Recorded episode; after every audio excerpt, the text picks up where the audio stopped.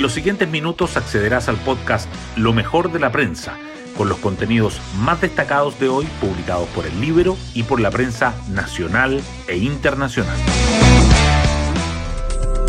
Muy buenos días, soy Daniela Vaz y hoy martes 28 de febrero les cuento que varias frases hechas son las que se escucharon desde la moneda ayer tras el regreso del presidente Boric de sus vacaciones y ante el inminente ajuste ministerial. Los cambios de gabinete se hacen, no se anuncian, y es facultad exclusiva del presidente. Pero el ministro Montes nuevamente dio más pistas. Es bueno hacer ajustes en el equipo, dijo. Viene una etapa muy exigente y el gobierno tiene que fortalecer su acción y su proyección. Pero no solo importarán los ministerios de este cambio. En el libro, Patricio Navia habla de la necesidad de mostrar una hoja de ruta mucho más clara, y Pepe Out señala que más importante que el cambio de nombres es la declaración de lo que viene por parte del presidente. Hoy destacamos de la prensa. Gobierno y autoridades locales buscan acuerdo con Bolivia para que acepte a migrantes devueltos.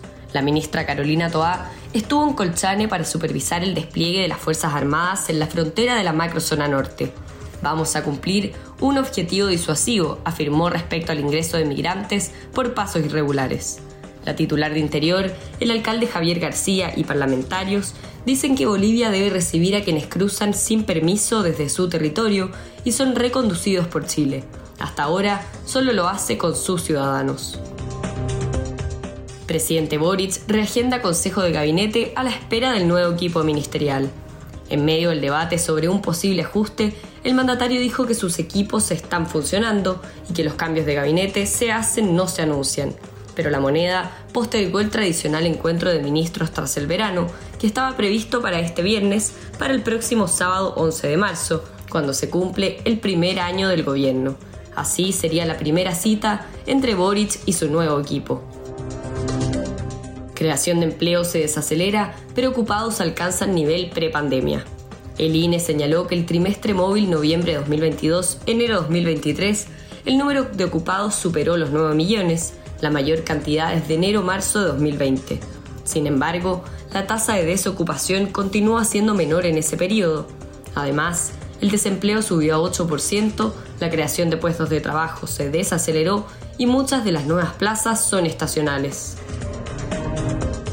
Alcaldes de comunas afectadas por los incendios forestales debaten sobre intencionalidad. Según información de CONAF, el índice de intencionalidad ha alcanzado incluso un 91% en algunos sectores. Los ediles de Curanilahue, Lumaco y Ranquil, comunas con los porcentajes más altos, analizan la situación. Por otra parte, la alcaldesa de Santa Juana, Ana Albornoz, valoró aplicación del toque de queda y dijo que buscará perseguir las acciones intencionales. Sectores del rechazo critican dichos de Irina Caramanos y oficialismo sale a respaldarla. Desde la oposición plantearon que las declaraciones de la pareja del presidente Boric, atribuyendo el resultado del plebiscito a una campaña del terror, ofenden a la ciudadanía. El mandatario afirmó que tiene derecho a tener la opinión que ella estime conveniente. Primeros llamados a movilizaciones de estudiantes secundarios alertan a la policía. La Municipalidad de Santiago asegura que el Ministerio de Interior prometió el 13 de febrero trabajar en un plan para enfrentar la violencia escolar y presentárselos antes de marzo, lo que aún no ha ocurrido, mientras Carabineros reforzará puntos críticos. Gobierno incluirá licitaciones para privados en Estrategia Nacional del Litio. El subsecretario de Minería dice que se ofrecerán permisos de exploración de salares en paralelo a la empresa nacional. La China Tianqi, principal accionista de SQM, busca invertir en Chile en toda la cadena de valor del litio. Y el Libero publica entrevista a Javier Macaya por primer año de gobierno. Más que acuerdos, el gobierno busca imponer sus ideas equivocadas, afirma. Y nos vamos con el postre del día. La selección argentina se toma los premios de Best.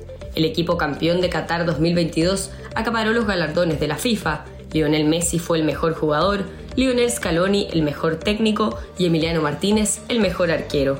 Christian Endler no pudo repetir como la mejor guardameta. Bueno, yo me despido, espero que tengan un muy buen día martes y nos volvemos a encontrar mañana en un nuevo podcast, Lo mejor de la prensa.